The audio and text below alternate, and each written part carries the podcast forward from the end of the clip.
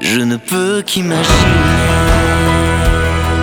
Je ne peux qu'imaginer un célèbre euh, morceau, mais pas que, un film aussi, Maxime. Oui, la semaine dernière, je suis venu te parler du film J'y crois encore, réalisé par les frères Erwin. Et eh bien cette semaine, je vais te parler d'un autre film splendide, toujours réalisé par les frères Erwin, La Voix du Pardon ou I Can Only Imagine. Un film sorti en mai 2019 au cinéma en France. Oui, et c'est encore une fois un biopic, et celui-ci retrace la vie de Bart Millard, le chanteur du fameux groupe de rock chrétien américain Mercy Me. Une histoire vraie, mais adaptée hein, pour euh, les besoins du film. Oui, et le scénario a donc lieu au Texas. Bart Millard a 10 ans quand sa mère l'abandonne à cause d'un père alcoolique. Après des années de violence mais aussi de peur, Bart part à l'université et se découvre une passion pour la musique. Mais pour devenir un artiste accompli, le futur auteur du quadruple disque de platine I Can Only Imagine va devoir affronter son passé et tenter de pardonner à son père.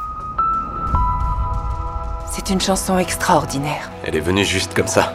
J'ai dû l'écrire en moins de 10 minutes. Bart, ça ne t'a pas pris 10 minutes pour écrire cette chanson, mais des années de vie. Raconte-moi d'où elle vient.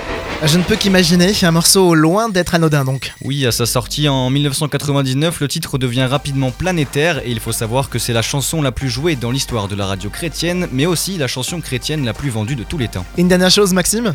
Oui, une anecdote sur la première rencontre entre les frères Erwin et Bart Millard.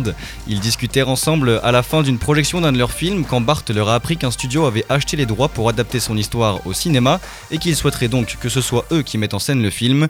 Il s'est en fait avéré que les frères Erwin avait reçu le scénario le matin même, donc le hasard fait bien les choses. Hasard ou pas Maxime, merci de la semaine prochaine. Avec plaisir Johan et je peux d'ores et déjà vous annoncer que je viendrai vous parler du film Interview avec Dieu réalisé par Perry Lang.